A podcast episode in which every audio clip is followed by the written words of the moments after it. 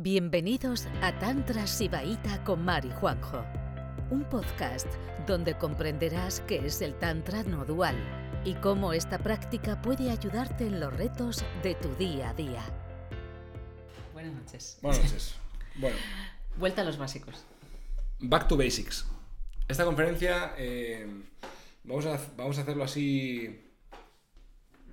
Vamos a hacerlo en plan un poco conceptual, ¿vale? Para, tenemos varios conceptos que queremos desarrollar.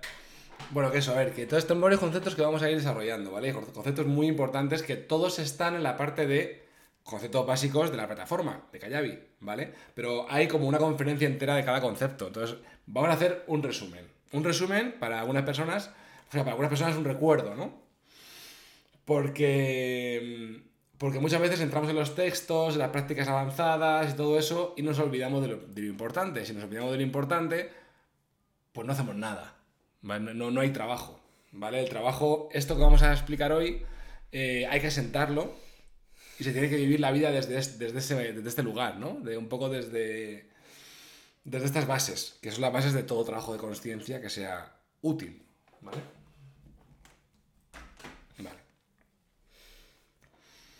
Pues hemos hecho una pequeña lista, como...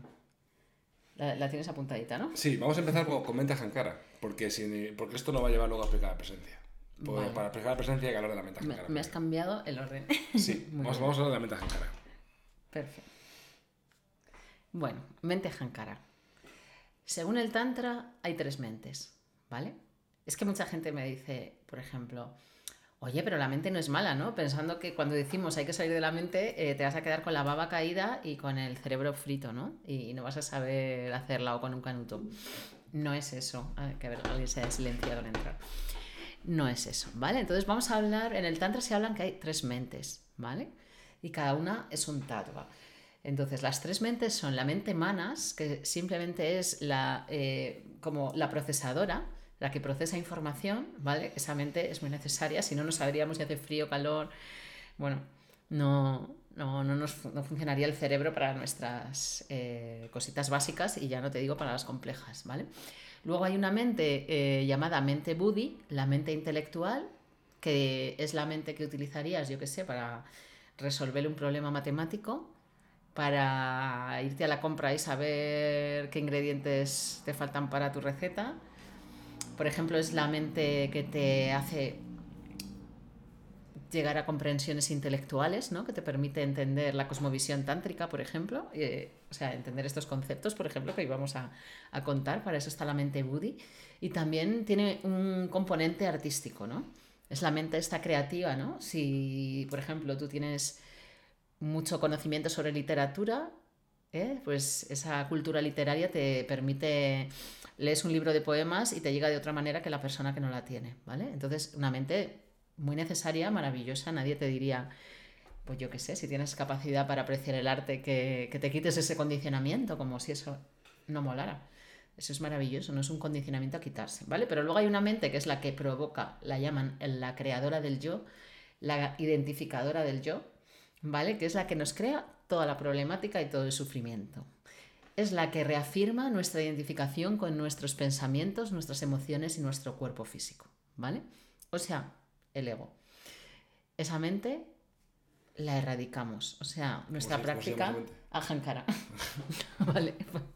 Entonces, la mente ajankara es una mente a erradicar, ¿vale? La mente que te habla de ti misma, de tus opiniones, de las cosas que crees que es verdad, que crees que son reales, que son súper verdad, ¿no? Mm, ¿Qué más mente ajankara? La, de tu, la que te habla de tu proceso espiritual. Tengo que sanar esto, tengo que arreglar aquello, en esto estoy progresando, ¿no? Casi siempre te habla de, cuando eres una persona espiritual, te habla muchísimo de tu progreso espiritual, ¿no? Y, y esa mente, con esa mente somos eh, bastante violentas en el Tantra. Erradicación. No sirve para nada. O sea, solo sirve para crear un sufrimiento, ¿vale? Y, impedirnos irnos una y otra vez a la experiencia mística, a la conexión con la totalidad. ¿Entendido ese concepto? ¿Todo el mundo bien? ¿Alguien no se ha enterado de nada? ¿Puede levantar la mano? Todo el mundo bien. Vale, genial. Voy a, seguir definiendo, definiendo ese tipo de mente. Porque, ese- porque como he dicho, de todas las mentes, hay una, que es la mente ahankara, que es la que da por culo, ¿vale? La que, la que genera la sensación física de separación, ¿vale? Y nos contractura, ¿vale? Cada vez que creemos lo que dice la mente ahankara o confundimos ese tipo de pensamientos con verdades, ¿vale? Cada vez que estamos ayudando a ese, tipo de mente, nuestro cuerpo se hace más pequeño, ¿vale? La sensación de separación es más grande. Entonces, es un tipo de mente que, eh, eso, te habla de ti mismo, te habla de ti mismo en los tres tiempos, ¿vale? El pasado, el presente y el futuro, ¿vale? Te proyecta al futuro, analiza tu pasado, ¿vale? Te habla de ti mismo. Es una mente que le gusta mucho filosofar. Filosofar sobre mi vida, mis relaciones, mis problemas, mis circunstancias. Eh, es, es, la mente que es un problema, ¿vale? Coge el problema e intenta pensar sobre el problema para ver cómo en la siguiente vez voy a, voy a actuar de otra manera para que ese problema no se vaya a suceder y no sé qué, ¿vale? Es la mente que, que se ocupa de, eh, de filosofar y de, y de, y de estas cosas. De la historia personal. De la historia personal, eso es. ¿A cuántas personas le he dicho tu historia personal no me, no me interesa? Seguro que a, muchas de aquí, ¿verdad? vale. Nuestra historia personal es un pensamiento presente, no es real, ¿sabes? No es real. Es una cosa que te has contado tantas veces, ¿vale? Que, que la has fijado y te parece que eso es real, pero, pero tu historia personal no, está, no existe ya. Es imposible volver ahí. Lo que consideras tu historia personal es una eh, recreación donde has metido mucho de tu cosecha, ¿vale? Entonces, la historia personal, adiós. Entonces, habiendo definido un poco esto, ¿quién de los que están aquí, el 80% de sus pensamientos son de estos? Vale.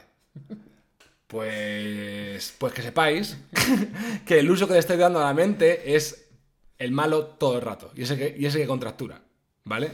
Ese es el que hay que evitar. Entonces, lo, lo primero que hay que hacer en el Tantra ¿Vale? Porque el Tantra es una vía espiritual hiper mega profunda, hiper mega detallada del funcionamiento de la conciencia. Evidentemente no te vamos a decir toda la mente es mala, ¿vale? Porque no es así.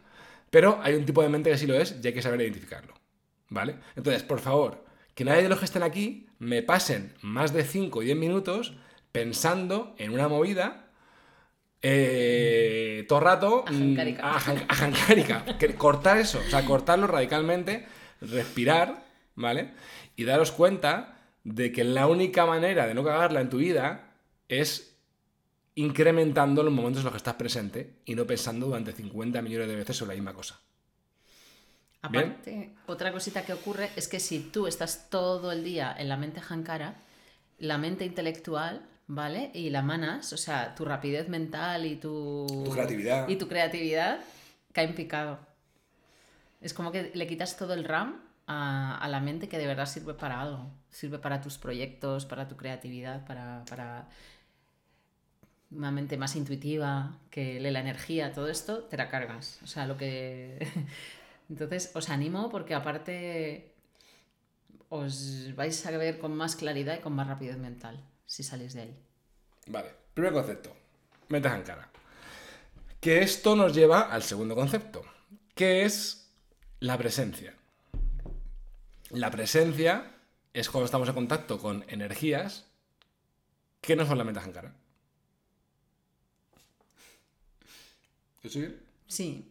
A mí me gusta mucho decir, es que muchas veces la gente te dice, yo qué sé, tú, yo estoy aquí, estoy con alguien que encima me cae fatal y yo estoy mirando el móvil. Me dice, es que no estás presente, estás mirando el móvil. Digo, yo estoy súper presente mirando el móvil, o sea, es que no me interesas absolutamente nada. ¿no? Eh, se confunde mucho la presencia con cosas que no lo son y también con el presente, como estate en el presente, ¿vale? Eh, pues puedes desarrollar una mente ajankara del copón sobre el presente, ¿vale? No solo se piensa sobre el pasado y el futuro, también se piensa sobre el presente, ¿eh? ¿vale? O sea, es una eh, es presencia en, en contraposición con ausencia, ¿vale? en ausencia. O sea, cuando estamos en la mente ajankara, dando vueltas a nuestra historia personal y a nuestros problemas, estamos disociadas. Entonces no hay presencia en nuestro ser, ¿vale? Hay una ausencia de nuestro ser. Estamos disociadas en, un mundo imaginario que no existe. Entonces, presencia por contraposición ausencia y silencio Presencia es silencio, o sea, tu mente ajankara callada. Calladita. Otra, otra, más, otra definición de, presencia, sí, por otro ángulo, de manera diferente, ¿no? Para que nos vaya calando. Eh, o sea, la presencia tiene que ver más con el, con el manejo del mundo energético. ¿Vale? Cuando empezamos a estar presentes, estamos más en contacto con el mundo energético.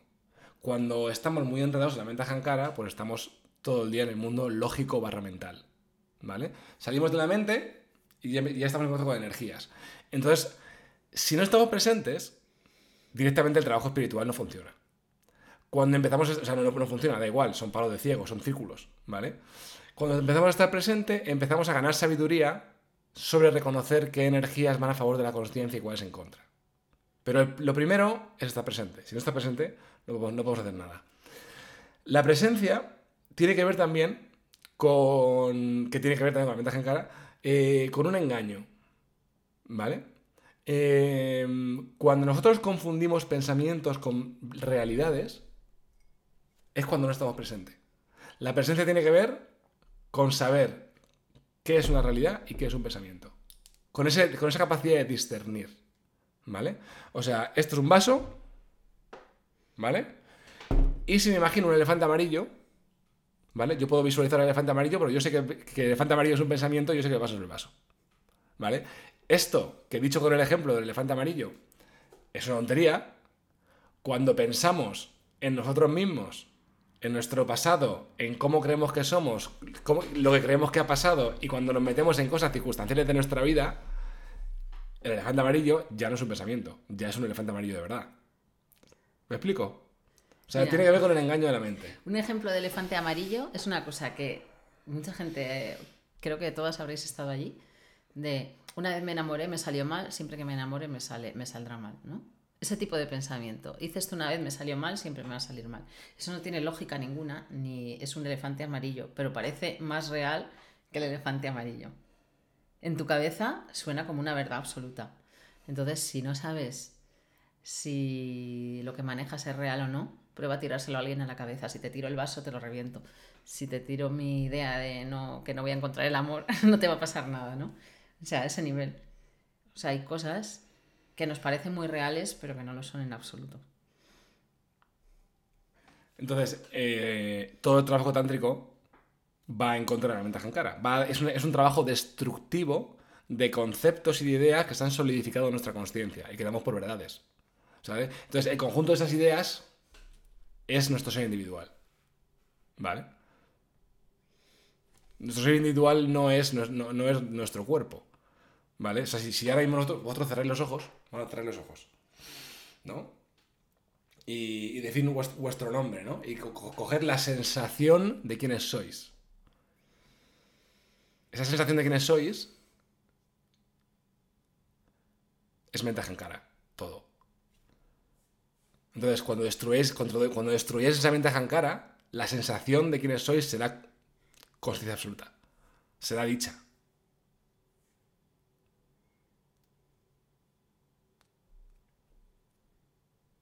¿Se entiende? Vale, pues es un, es un- es un trabajo destructivo de la mente filosófica. Por eso ningún filósofo se iluminó, solo escribieron un montón de libros. ¿Seguimos? Seguimos, ¿no? Vale, seguimos. Vale, entonces, las preguntas, si tenéis preguntas, escribirlas y luego al final las, la abrimos, ¿vale? Eh, vale, entonces, eh, sabemos lo que es la mente ajankara, ya sabemos lo que es estar presente, que es estar en contacto con el mundo energético barra sensorial. También la presencia tiene mucho que ver con los sentidos. ¿Cómo salgo de la mente?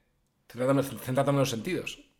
Presta mucha atención a la pantalla del ordenador y vas a salir de la mente. ¿Vale? O sea, el mundo físico es la escapada del mundo mental. ¿Vale?